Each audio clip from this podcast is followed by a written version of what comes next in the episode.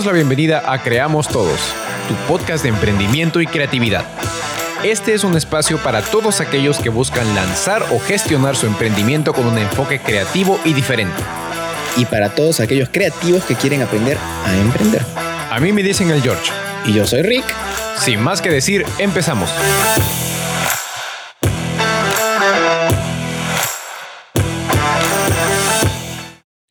Hola, ¿qué tal? Te damos la bienvenida a este segundo episodio y queremos empezar por decir que estamos muy felices de que nos acompañes hoy para aprender a emprender de manera creativa y diferente. Queremos aprovechar para dar un especial saludo y agradecimiento a las personas que estuvieron con nosotros en el episodio anterior, ya que gracias a su feedback hoy les traemos un segmento mucho más completo en donde vamos a conversar de manera más detallada sobre los dos grandes conceptos o pilares que guían este podcast, emprendimiento y creatividad. Vamos a comenzar de frente por los pasos que involucra emprender. Miren, aquí nadie tiene la verdad absoluta, vamos a encontrar diferentes autores que den mil y un cantidad de pasos, pero en Creamos Todos estamos convencidos de que son en esencia cinco. Comenzamos por la idea.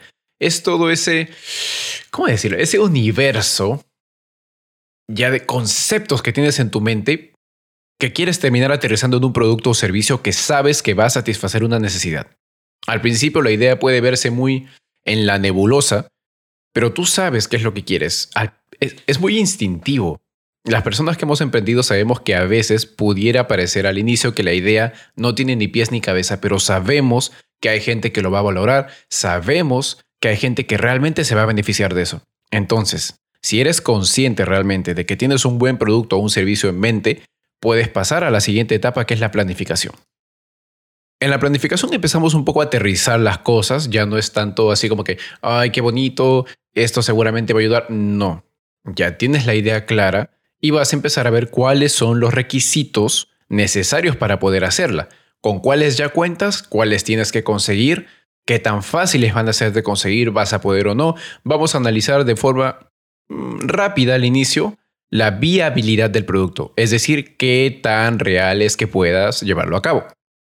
Esto lo vamos a ver de forma mucho más detallada en otros episodios, pero ahora por ponerles un ejemplo puedo decirles eh, la cadena de distribución o sea, si es un producto físico, ¿cómo lo vas a transportar de un lado a otro? Si es un producto digital, ¿a través de qué canales lo vas a mostrar? ¿Cuáles son los requerimientos económicos? ¿Cuánto te va a costar producirlo? ¿A cuánto más o menos lo vas a vender? Todo eso está en la planeación.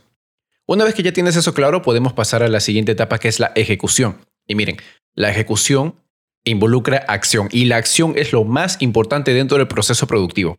Me ha pasado, estoy seguro que ustedes también, o que les puede pasar, que es que a veces pareciera que el plan no está completo, que el plan no es perfecto. Y como que nos detenemos, decimos, bueno, pero todavía falta darle un ajustito por aquí, un ajustito por allá y luego me voy a sentir más tranquilo, pero no se dejen de engañar. Esa sensación de tranquilidad puede ser en muchas ocasiones su peor enemigo. Así que cuando ya tengan la idea bien definida, tienen dentro de su plan de acción todos los conceptos y requerimientos básicos y saben de manera consciente que los cumplen, láncense, ejecuten, acción. Y si termina siendo necesario en el camino, van corrigiendo y van mejorando el proceso. Una vez que ya están ejecutando, viene inmediatamente la fase de la administración y el control. Quiere decir que vamos a agarrar esa idea que ya se está ejecutando y la vamos a medir y analizar en función de parámetros determinados por nuestros objetivos. ¿Estamos vendiendo lo que pensamos que íbamos a vender? Estamos utilizando los canales correctos, estamos logrando cierta cantidad de interacción, estamos gastando los recursos que dijimos que íbamos a gastar o a lo mejor por ahí estamos con algunos soles que nos están faltando. Y finalmente, una vez que ya empezamos a ejecutar, estamos administrando y vemos que las medidas nos dicen que vamos por buen camino, vamos finalmente a la expansión. Quiere decir que esa idea por la que empezamos y que ya pasó por todo este proceso de transformación está lista para crecer y llegar a nuevos mercados o en su defecto posicionarse mejor en el que ya está y terminar convirtiéndose en un líder o referencia. Bien, una pequeña pausa o resumen hasta ahí. Tenemos cinco pasos. La idea, la planificación, la ejecución, administración y control y finalmente lo más bonito, la expansión. Tan importante como estos pasos son los factores. Los factores van a determinar que también arranca tu emprendimiento y que también continúa a lo largo del tiempo. Vamos a definir dos tipos de factores. El primer grupo son mm, a los que queremos llamar los clásicos que son los que encuentras en cualquier texto de, de estudios sobre emprendimiento o negocios, como son los competidores, el gobierno, los proveedores, los recursos. Se los digo así de suelto porque son muy importantes, sí, y no se preocupen, los van a encontrar detallados en una lista en la descripción de este episodio, pero aquí queremos meterle más punche al segundo grupo que son los que denominamos más personales.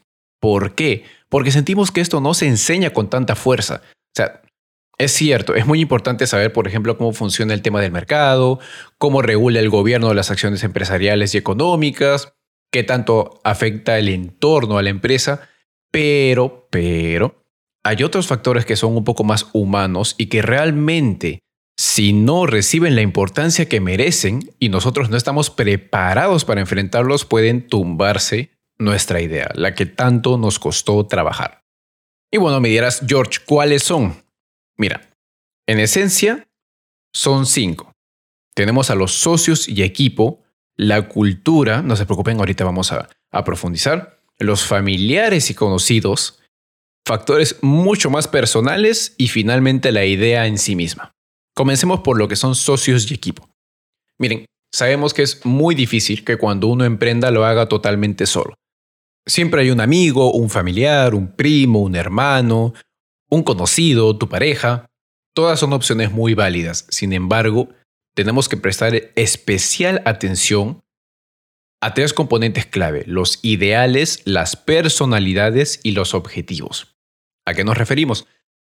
Tú puedes tener tu propia percepción de cómo quieres que vaya tu emprendimiento.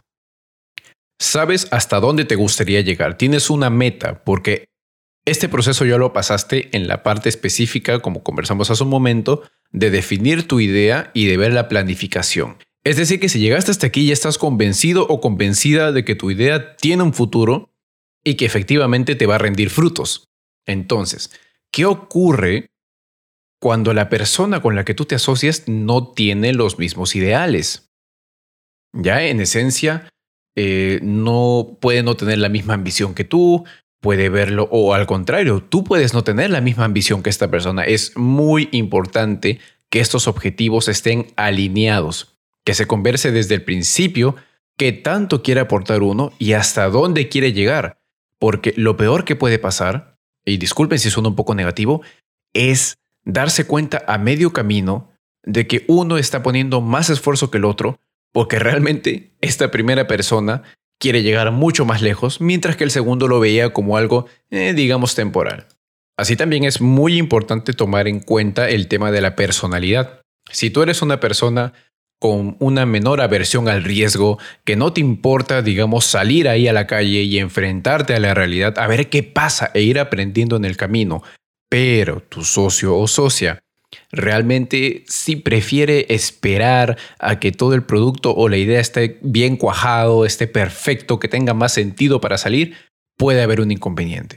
Entonces, recuerden, importante hablar de los ideales, de los objetivos y ver qué tan compatibles son sus personalidades. Aquí no estamos diciéndole que le pongan la cruz a nadie, pero por su propio bienestar emocional es importante ver desde el principio con quiénes están trabajando y asegurarse de que sean compatibles. Ahora vamos con la cultura. Mm, con la cultura no nos referimos a la cultura peruana como uno podría pensarlo, sino a la cultura emprendedora del país. O sea, vivimos en un entorno en donde se nos impulsa a intentar, en donde se nos premia o se nos castiga por el fracaso. Los vamos a dejar con esas dos preguntas. Si ustedes ya han tenido la oportunidad de emprender, y no les fue tan bien, ¿a cuántas personas se lo comentaron? ¿Con cuántos amigos o conocidos fueron realmente capaces de abrirse y decir, ¿sabes qué? Esto no me fue bien. Quiero volverlo a intentar, claro que sí, pero no me fue muy bien. Son capaces de poner esos pensamientos, esos comentarios ahí y soltarlos para que las demás personas los escuchen o se sienten muy vulnerables y por lo tanto sienten que los van a juzgar. Es muy importante que seas consciente de este entorno y que sepas que eres tú quien lo está intentando. Eres tú quien está tomando el riesgo y quien efectivamente va a determinar su propio éxito o fracaso. Entonces, lo que queremos aterrizar aquí muy puntualmente es que no tengan miedo al fracaso. Nadie quiere pensar en caerse, nadie quiere pensar en equivocarse, todos quisiéramos tener esa historia perfecta en la cual al final somos los héroes de nuestra propia vida y recorrimos un camino sin fallas. No, un camino más que envidiable, un camino ejemplar. Pues aquí se los resumimos, tu historia, ya que estás intentando, ya es ejemplar. Eso grábatelo muy bien. Luego tenemos a los familiares y conocidos. Sabemos que este tema puede herir algunas susceptibilidades, así que lo vamos a tocar con un poco de pinzas. Miren, quizás ustedes han tenido una muy buena idea y esta frase les suene conocida. Van a presentárselo a algún, eh, no sé, pues a sus padres, a sus hermanos, a su pareja, y de la nada es como que, mm, pero yo ya he visto algo así. O si no, pero como que ya hay varios que hacen cosas así, ¿verdad? ¿Cómo vas a ponerte por encima de ellos? O quizás una frase también como... Eh, como que necesitas saber de X cosa o tener X habilidad para poder hacer esto. ¿Tú crees que vas por ahí? Bien, cuando lleguen ese tipo de comentarios, es importante que sepan que pueden tener muy buenas intenciones porque sabemos que en la mayoría de casos nuestras familias nos quieren proteger, pero no se dejen guiar. ¿Sí? Si encuentran este tipo de comentarios y ustedes están totalmente conscientes de que ya evaluaron la idea y ya en la planificación vieron que cuentan con las habilidades y los recursos para hacerlo, sigan adelante. Y evalúen esos comentarios de familiares o conocidos en base a dos elementos clave. El expertise, que quiere, quiere decir la experiencia que tienen ellos como para poder decirles a ustedes. Si esa persona no tiene experiencia en el campo, entonces tómenlo como un comentario de la mejor manera con todo el cariño del mundo, pero sepan que no pueden necesariamente influirles, porque es una persona que no tiene el conocimiento necesario para efectivamente poder guiarlos. En segundo, la intención. Ustedes conocen más a su familia y a sus amigos que nosotros. Verifiquen si la intención es buena, si es una intención de detenerlos o si simplemente es una intención malintencionada. Sea como sea, ustedes son los dueños de su camino y saben hasta dónde pueden llegar independientemente de lo que los demás les digan. Ahora, ¿por qué no? Puede darse también el escenario contrario, que es donde tienen un familiar o un conocido que de inmediato, apenas escucha su idea, ya les está echando porras y dice, sí, tú puedes, eh, tú lo vas a lograr y todo, también hay que saber aceptar estos comentarios con la buena intención con lo que vienen, pero no dejar que nos influyan demasiado porque nosotros ya sabemos cuál es nuestra capacidad, cuáles son los recursos con los que contamos y no queremos pues empezar diciendo, sí, todo va a ir bien. Sepan que el emprendimiento es un camino, es un reto, como ya dijimos en el episodio anterior, y si están dispuestos a enfrentarlo, lo van a hacer excelente pero no se dejen elevar demasiado las expectativas porque a veces eso hace que uno se frustre cuando empieza y no arranca. Es como decir, pucha, pero todo el mundo me dijo que iba tan bien. Todo el mundo me dijo que la idea estaba buenísima, entonces ¿por qué he salido al mercado y, nadie me compra? Eso puede pasar, no se preocupen. Vamos rápidamente a mis factores favoritos, que son los personales.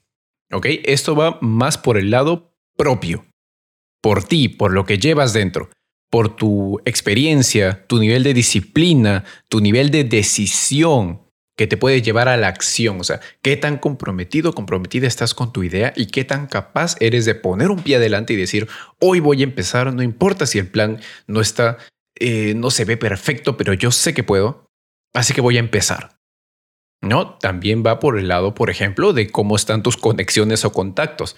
Es importante mencionar que si tienes una buena red de contactos, eh, en, cierto modo la, la vida del emprendimiento se te va a hacer más sencilla. Vamos, a los que se sienten un poco más, no necesariamente introvertidos, pero como que no han desarrollado mucho estabilidad de conectarse con otras personas, no se preocupen.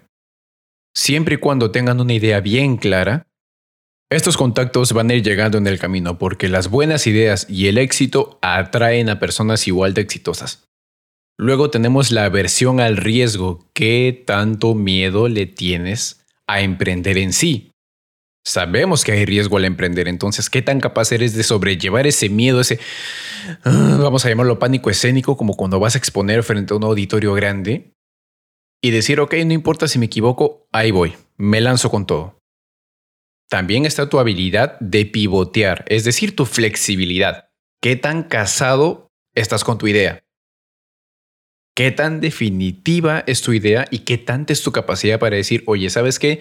Esto me parece que no está yendo tan bien como me gustaría, voy a cambiarlo un poco y arreglarlo por aquí a ver cómo mejora. Eso es la flexibilidad. Tenemos las habilidades blandas, como pues tu capacidad de delegar, de liderazgo, tus dotes de negociación, tu capacidad de enfocarte y de mantener la vista en un mismo horizonte y tu proactividad. Quiere decir que una vez que ya empezaste y ves que todo está bien, te conformas o buscas incluso ir más allá. También tu nivel de paciencia, tu propio talento, o sea, realmente qué tan consciente eres si tienes el talento para empezar y si no, qué tan dispuesto o dispuesta estás a trabajar para mejorarlo. También tu resiliencia. ¿Qué es resiliencia? Es esa capacidad de levantarte, no importa que tantos golpes te dé la vida, que tanto te tumbe al piso. Tú siempre vas a decir, ok, me dolió, pero sigo adelante. Y esto va muy de la mano con la autocompasión y la autoconfianza. Mira, sabemos que te puedes equivocar. Así como en el camino pueden surgir imprevistos que no tenías planificados, porque vaya, uno no tiene todo el conocimiento de antemano, porque si no, ah, qué bonito, todos seríamos millonarios, todos tendríamos empresas que estuvieran en, el top, pero no, pues no es así. Pueden surgir cosas. Y es muy, muy, muy importante que cuando esos errores surjan y tú tienes resiliencia, tienes paciencia porque sabes que no todo va a salir perfecto al principio, tienes que tener la capacidad de la autocompasión. Eso significa perdonarte, saber que no necesariamente es tu culpa, y si sientes que fue tu culpa, igual perdónate. Igual simplemente di, ok, puedo aprender cómo agarro esto y cómo mejoro como persona, como profesional, como emprendedor. ¿Qué puedo aprender? Y finalmente la autoconfianza. O sea, después de todos estos factores personales que hemos visto, ¿qué tanta confianza tienes para seguir adelante después de haberte perdonado y decir, ¿sabes qué? Ahora soy mejor que hace un momento, soy mejor que hace unos días, soy mejor que hace un mes.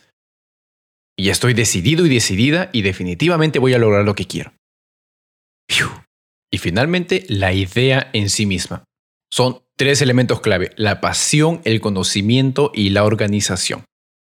Esto se refiere a que una idea tiene que generarte esa pasión por dentro de decir, me siento convencido o convencida de que esto es importante, de que voy a cambiar vidas, de que voy a eh, ofrecer un producto, un servicio que realmente va a cubrir una necesidad y no simplemente ser algo pues como que, oye, ¿sabes qué? Necesito plata, ¿en qué puedo hacer? Ah, sí, esto de acá. Eh, que también puede funcionar si es tu objetivo y si dentro de los pasos que ya hablamos lo incluiste en tu planificación como que esto es un proyecto al corto alcance donde solo voy a invertir un poco para generar un poco más de dinero, es válido. Pero si no, tiene que ser una idea que te apasione, porque ese sentimiento es el que se va a quedar contigo a lo largo de toda la vida de tu emprendimiento. Incluso cuando evolucione y la idea llegue a otro nivel, la pasión del inicio es lo que te mantiene en movimiento. Y rimando con movimiento llega el conocimiento. Porque, vamos, seamos honestos, está muy bien que tengas toda esa pasión que te acabo de mencionar por la idea, pero si no tienes el conocimiento, no vas a llegar a buen puerto. No vale tener una idea eh, que te mueva si no conoces el mercado al que vas, si no conoces los requisitos específicos de la industria y peor aún si no conoces a la gente a la cual pretendes venderle. Es muy importante que te instruyas, es muy importante que aprendas buscando referencias y utilizando herramientas de las cuales vamos a hablar en otro episodio. Finalmente, la organización. Si tienes pasión en tu idea, estás convencido, convencida de que realmente es, o sea, esto es, esto es lo que quiero. Y tienes el conocimiento, o sea, conscientemente puedes decir, ya estudié este mercado, ya sé qué es lo que quieren estas personas, ya sé cómo llegar a ellos, con qué canales, cuánto voy a invertir. Ahora toca organizarse. Y Rick, justamente hablábamos de este tema más temprano y dijiste una frase que realmente me gustó y me impactó que no hay un orden único, o sea, no hay una única forma de hacer las cosas. ¿Qué nos puedes decir al respecto? No, para nada. Todos tenemos una forma diferente de, de trabajar. Y creo que con eso es momento de que yo hable del proceso de diseño que tenemos los diseñadores.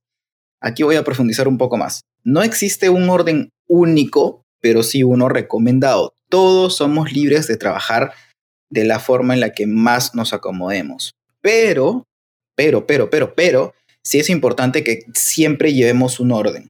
Ahora les voy a, les voy a hablar del, del proceso que tenemos los diseñadores para desde el momento en el que empezamos con un proyecto, llega el cliente o llega la idea, hasta finalmente el entregar y concluir con ese, con ese proyecto. ¿Ok? Desde ya les digo, no existe un proceso único para diseño. Cada, cada diseñador tiene características distintas, un estilo de vida distinto, por lo tanto, no va a haber un proceso único. ¿Sí? Creo que ya he dicho lo mismo varias veces, así que es momento de empezar. Primero, lo primero de todo, de todo proyecto de diseño, marketing, publicidad, etcétera, es pues que te llegue un cliente. Ese es el inicio. Después de eso, una vez te llega un cliente, inicia el armado de un brief. Aquí hay un pequeño problema sobre todo que ocurre con los diseñadores eh, principiantes, que recién están empezando, que recién están entrándole a la, a la onda, recién están entrando en el mercado, recién están agarrando calle. Y es que en mis clases me dijeron que el cliente siempre va a tener un brief con todo lo que voy a necesitar saber.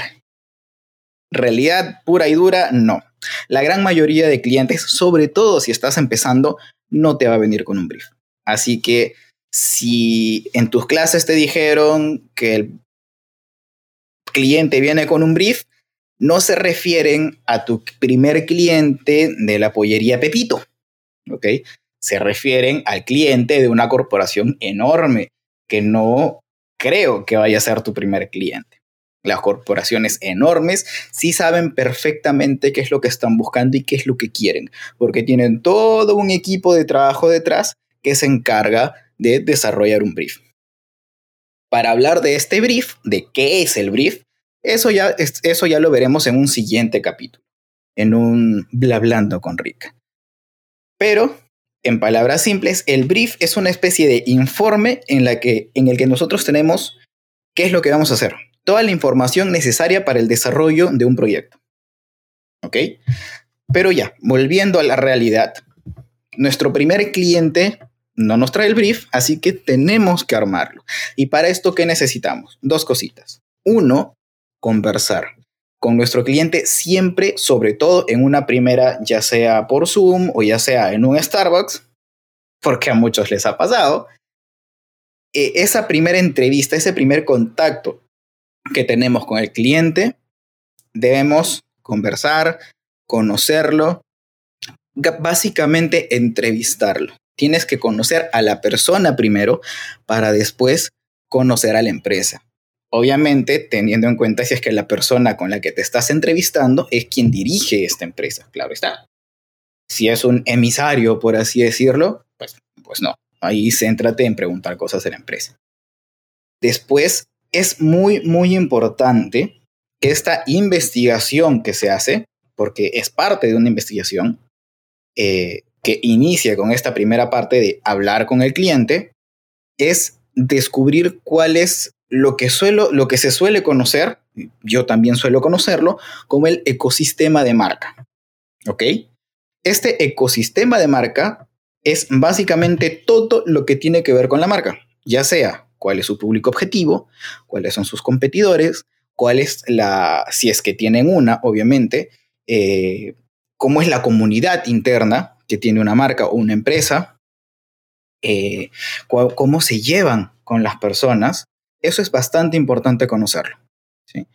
Eh, después de esto, una vez ya tengamos relativamente hablando claro cómo es este ecosistema de marca, porque repito, tenemos que preguntar bastante al cliente. Las preguntas básicas son, ¿cuál es tu público objetivo? ¿Quién te compra? Eh, no necesariamente nuestro cliente va decirte una cosa y va a ser la misma siempre. Muchas veces entran en contradicciones. Así que ahí está, es cuestión del diseñador saber sacar la verdad de todo lo que el cliente te está diciendo. No es que te vaya a mentir, pero muchas veces no tienen eh, muy en cuenta o no son muy conscientes de cuáles son sus públicos, cuáles son sus competidores.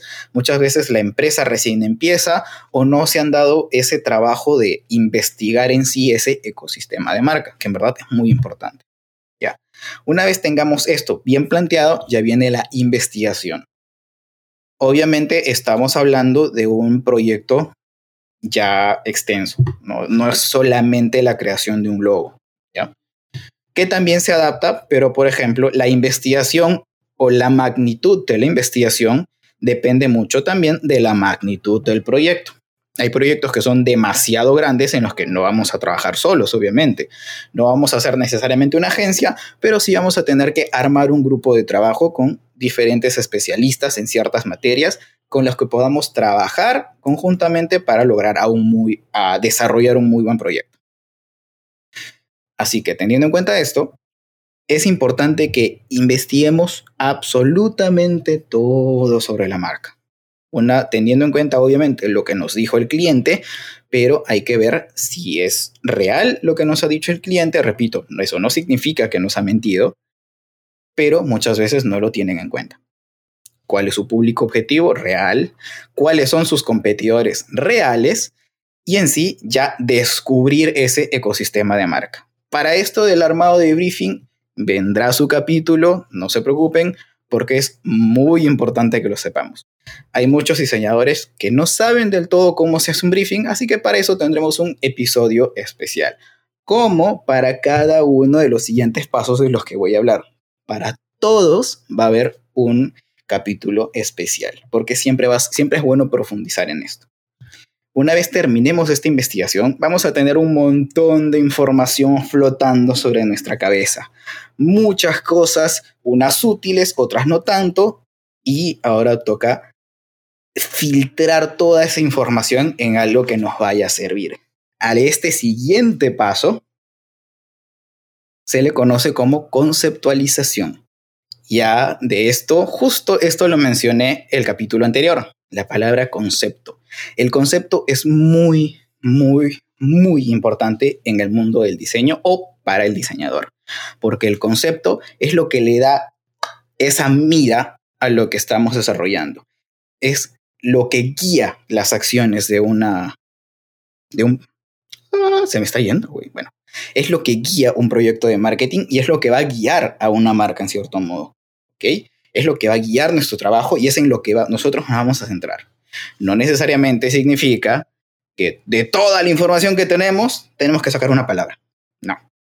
Tenemos que sacar una palabra posiblemente o una frase tal vez que sea lo más importante y, lo que englobe lo más importante que tiene esta marca o lo que necesite o bueno, ustedes sabrán, ¿no? Eh, que también vamos a, vamos a tener un capítulo, repito, para esto, la conceptualización y por qué es importante no solamente debemos tener un concepto, también hay mini conceptos que le hacen de apoyo. En teoría pueden ser tres, cuatro, cinco diría que es una exageración, como que conceptos de apoyo para el concepto principal. ¿Ok?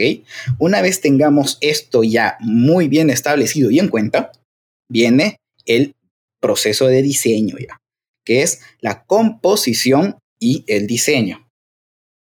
¿Por qué específico en composición, porque es muy importante que siempre tengamos un orden en cuanto al diseño.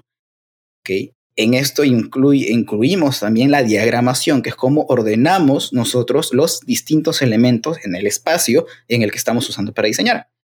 Ya sea la diagramación de un logo, es decir, dónde va una letra, dónde va la otra, cómo va a ir una cosa, cómo va a ir otra, cómo va a ir una imagen o icono, y todas estas cositas, ¿ok?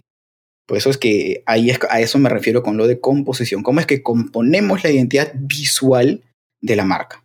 Y bueno, obviamente el diseño, que en, la parte de diseño y en esta parte en general de composición y, diseño, eh, entra lo del boceteado, la limpieza de trazos, dependiendo de cómo trabajemos, eso ya es independiente de cada diseñador. Yo personalmente soy de los que prefiero usar una hoja de papel, mi lápiz y listo. Muchos otros lo hacen en una tablet, pero X, cada quien tiene su forma de bocetear, de armar conceptos, hacen un mood board que nos ayuda a ordenar las ideas y, e inspiración que podemos sacar de otros proyectos, de otras personas, imágenes, fotografías, colores. El mood board ayuda bastante para este proceso de, diseño, de lo cual también podríamos hablar en otro episodio. Repito, es muy importante profundizar en estos temas. Bueno, y una vez tengamos todo esto desarrollado, planteado, bocetos, eh, limpieza de los, de, los bocetos, ahora nos toca, genial, ya tengo mi diseño, ya tengo mis bocetos, ya los he limpiado, ya les he dado color, ya tengo todo listo. ¿ok? Con esto de todo me refiero a todos los elementos que hemos desarrollado para la marca. Por ejemplo, si es para la identidad de una marca, puede ser lo que nos han pedido, obviamente, y lo que van a pagar es el logo, puede ser el logo, em, puede ser merchandising, puede ser, no sé, colores, que en, general los colores siempre van de la mano con el logo, eh, texturas, cualquier cosa que nosotros veamos necesaria o pues que incluyan, en el, que, estén incluidas en este proyecto. ¿okay? Todo esto, ¿qué pasa ahora? Ya lo tengo listo. Pues bueno, es hora del siguiente paso. Hay que presentarlo. Y aquí, repito, para esto también va a haber otro capítulo profundizando este tema, y es la presentación. Es muy importante que nosotros tengamos ese mercader o ese casero que sepa convencer al cliente. Es porque nosotros no necesariamente vamos a darle a un cliente lo que el cliente espera. Es importante que nosotros sepamos dejar muy en claro que el diseño no necesariamente va en torno a lo que uno quiere, va a lo que uno necesita, hablando de la marca. Por eso siempre he dicho y siempre diré, una marca nunca va ligada a gustos personales, va ligada a necesidades. Porque si es que el cliente lo que quiere es que, que, es que su marca explote en el mercado, que crezca y sea un boom, pues ahí hay una necesidad. La necesidad es de crecimiento. Y si el cliente nos pone, no, es que a mí me gusta esto, y me gusta esto, y me gusta esto, y me gusta esto, y quiero esto, y ponle un perrito en medio porque me gustan los perritos, el desarrollo de esa marca se va a ver muy, muy truncado y te va a dar muy poco espacio con el cual trabajar. Así que siempre es importante desde un inicio dejarle en claro al cliente que este proyecto va enfocado en sus necesidades. Obviamente, vamos a tener que seguir sus gustos, porque al fin y al cabo es su empresa y tiene que gustarle. Por eso es que no hay que ser tampoco tan cabezaduras y cerrarnos en nuestras ideas, ¿no? Como ya lo dijimos anteriormente. No hay que ser cerrados, no hay que casarnos con las ideas, hay que ser libres.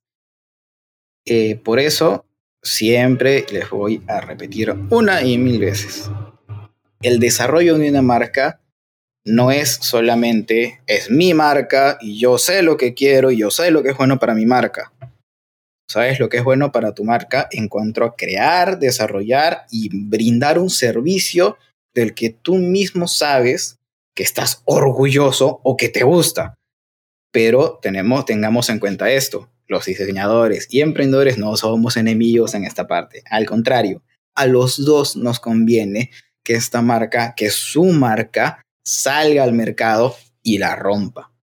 Por dos buenas razones. Tú ganas plata y nosotros reconocimiento. Y también plata. Todos ganamos plata. La idea es que la marca crezca para que todos ganemos plata.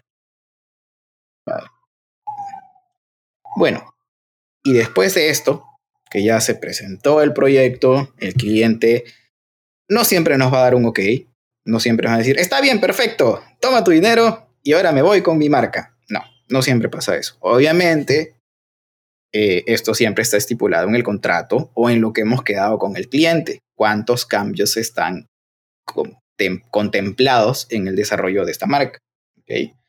Si es que hay algún cambio o el cliente dice, no, no me gusta tanto este color, creo que esto no me gusta, esto siento que se ve de tal, de tal forma, estas imágenes no me cuadran tanto. Ok, para eso está el siguiente paso, que es la revisión. Si hay cosas que revisar, si hay cosas que cambiar o hay cosas que reestructurar, se hace aquí. Aquí es cuando hacemos los ajustes necesarios y ahora sí, el bólido puede salir a la pista arranca la marca y ahí está la presentación final. Cuando ya le dices al cliente, mira, aquí está. Hizo lo que tú dijiste, los cambios necesarios y listo. Esta, esta máquina está lista para salir a la pista. Y con rima, ¿eh? Después de esto, obviamente, ya acabó el proyecto, el cliente te pagó, espero que lo haya hecho, Así que terminamos, ¿no? Supongo.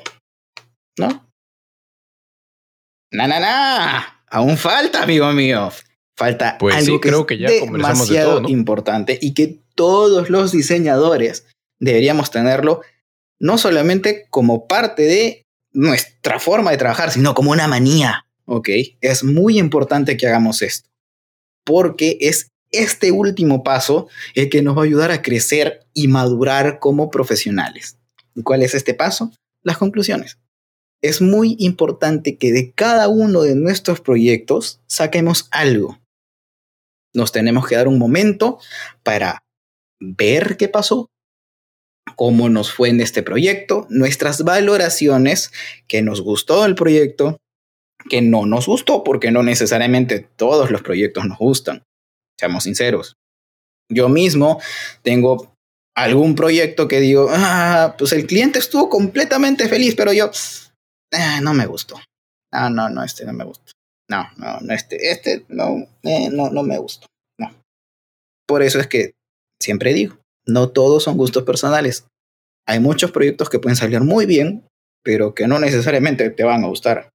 Creo que uno de los principales enemigos de un diseñador es el mismo, porque es su más grande crítico. Muchas veces pasa eso. Bueno, a mí me pasa bastante, soy mi peor crítico.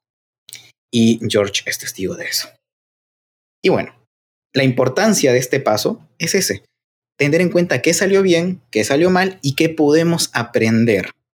No hay peor error que podamos tener, no solamente en cuanto a diseño, sino como personas, sino, sino es pasar algo o decir, decir, ya, pasé página y no saqué nada. Lo importante es de cualquier cosa, ya sea buena o mala que nos pase, esta vez lo aplico al diseño, pero nos puede servir para la vida en general. Cualquier cosa que nos pase, ¿qué saco de ella? Si es algo malo, ¿qué puedo hacer para que la próxima vez no me pase? Y si es algo bueno, ¿qué puedo hacer yo para que esta vez o la próxima vez sea mejor aún? Por eso es muy importante que después de cada proyecto que tengamos como diseñadores, como marqueteros o incluso también como emprendedores, si algo sale mal o si algo sale muy bien, ¿qué puedo hacer para mejorarlo y seguir y seguir avanzando y seguir y seguir creciendo?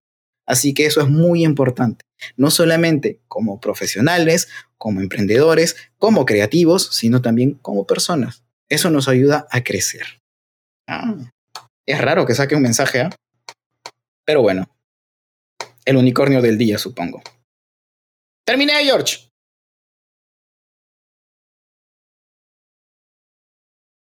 Güey, no me grites. Ay, qué sensibles estamos. Eh, que estoy con sueño. Es las 7. Pero al menos me has escuchado, ¿no? A mi edad ya es tarde. Y sí, sí, sí, claro, escuché todito, todito, todito. Eh, hasta apuntes he tomado. Mm, ya. Ok, bueno. Supongo también que ya es momento de terminar el episodio. ¿Tú qué opinas? Pues sí, después de tanta información que hemos compartido, yo creo que tanto nuestros oyentes como nosotros necesitamos un momento para despejar la mente y organizar las ideas. O ir a jugar algo. Está que hace lo mismo y es entretenido. Todo es válido. Yo voy a comer. Pero, ¿sabes qué? Antes de seguir con nuestras vidas, hay que terminar formalmente el episodio. Así que este es todo el tiempo que tenemos por hoy. Pero antes de irnos hay que hacer unos anuncios parroquiales. ¿Qué opinas? Pues sí. En el próximo episodio les tenemos preparado un segmento de noticias, donde vamos a hablar de diferentes temas, desde e-commerce, lo que está pasando últimamente en la tendencia del home office y otras curiosidades. Un poco de todo y lo que vaya pasando también. Porque pues no es que lo vayamos a grabar ahorita. No. No, pero no. esperemos en verdad que no cambie demasiado, porque si no, qué pereza volver a buscar todo. El mundo da vueltas y vueltas, amigo mío. Así que algo va a pasar. Pero todo nuestro... Ay, bueno, ya, buscaremos. Está bueno, está bueno, está bueno. Ahora sí hay que despedirnos entonces. Pues sí, como siempre, ha sido un gusto tenerlos con nosotros hoy y no se olviden, a mí me dicen el George. Y yo soy Rick. Hasta la próxima y un abrazo. Chao, chao. Bye.